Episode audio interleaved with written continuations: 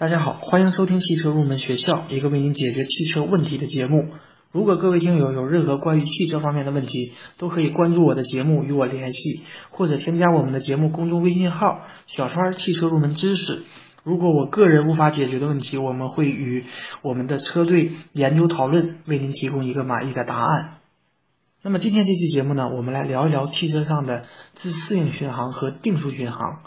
有人说，科技是因为懒人的存在而不断发展。对于这句话呢，我们先不说它的对与错。不过，科技的不断进步确实让很多原本很复杂的事情变得简单。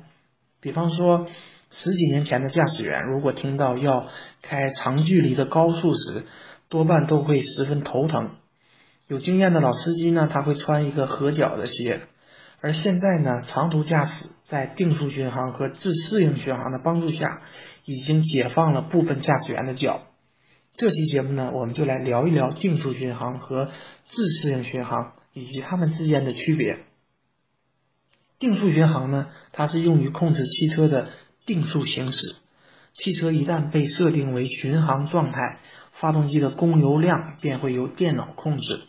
电脑会根据道路状况和汽车的行驶的阻力，不断的调整供油量，使汽车始终保持在所设定的车速进行行驶，而无需要操纵油门，减轻了疲劳，同时也减少了不必要的车速变化。所以呢，它可以节省燃料。一般情况下，当驾驶员踩下刹车踏板或离合器时，定速巡航就会被自动解除。而定速巡航的控制区域一般在方向盘的后方，或者集成在多功能方向盘上。如果我的听友有嗯车上安装了定速巡航的，那么一定要注意以下几个问题：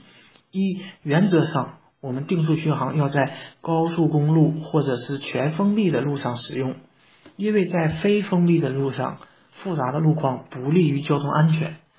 第二点呢，雨天和冰雪天一定要禁用定速巡航。第三点，盘山路或弯路过多要禁用定速巡航，因为我们在正常出弯路的情况下，需要适当的加油，提供更大的转向力。那么定速巡航状态下，车辆自动维持车速恒定，油门由行车电脑控制，往往给弯路行车带来危险。所以在这种情况下，我们一定要慎重的使用定速巡航。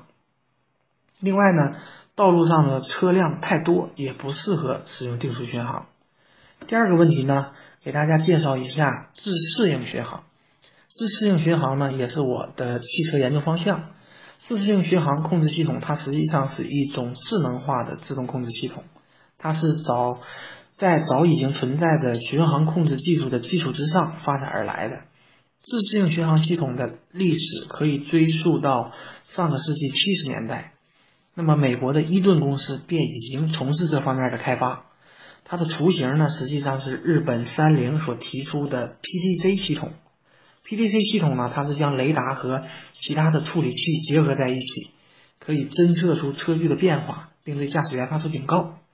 而现在的自适应巡航的功能呢，是在开启了自适应巡航以后。驾驶员设定想要的汽车的行驶速度和与前车的安全的距离，那么我们通过一个雷达传感器监视车辆前方的趋势，并根据我们的要求对速度进行调整。比方说，如果我们前方的车辆它的速度比我们设定的速度慢，那么我们会以恒定的速度接近前方的车辆，达到规定的安全距离以后。我们的车会自动减小油门，并施加一定的刹车，和前车保持相当的速度，在它的后面行驶。那么，如果前车的速度比我们快，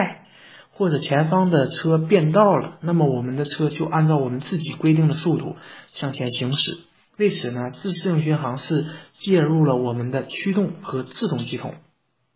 那么接下来呢，简单的跟大家介绍一下自适应巡航的结构。总的来讲，自适应巡航系统是由传感器、数字信号处理器和控制模块三大部分组成的。如果我们可以通俗的理解，用人类来做一个比喻，传感器就类似于人的眼睛、耳朵、鼻子等器官，它负责感知前车以及本车的实际的位置，而信号处理器呢，负责将传感器接收到的信号进行数字处理，类似于人脑对信息的处理过程。最后则是由控制模块处理收集到的信息，并且进行控制。那么，通过上述的说明呢，我相信大家对于自适应巡航和定速巡航的区别有了一定的了解。但是实际上呢，自适应巡航它要比普通的定速巡航复杂的多，因为普通的定速巡航只是控制我们的油门的开度来控制车速。比方说，如果突然遇到前方的车辆突然减速，那么车车距呢会迅速的变短。那么普通的定速巡航就帮不上什么忙，驾驶员需要人为的通过刹车来保持车距，而如果是自适应巡航，那么通常是在车头装有高精度的车距雷达，那么一旦前车突然减速，那么或者说有车并线，使得车间距迅速减小，那么电脑会自动做出判断，通过主动、自动来保持与前车的距离。而这些都不需要人为去进行操作，电脑全部自动搞定，驾驶员呢只需要把好转向盘就可以了，这也可以有效的降低长时间驾驶的疲劳。好，关于定速巡航和自适应巡航，就暂时跟大家介绍这么多。节目最后呢，一首好听的歌曲送给大家，祝大家生活愉快。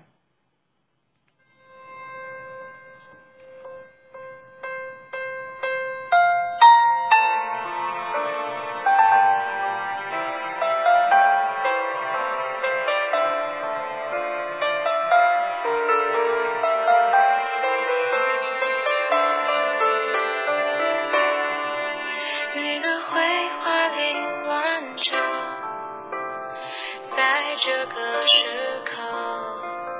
我想起饭圈旁的白鸽，甜蜜散落了，情绪莫名的拉扯，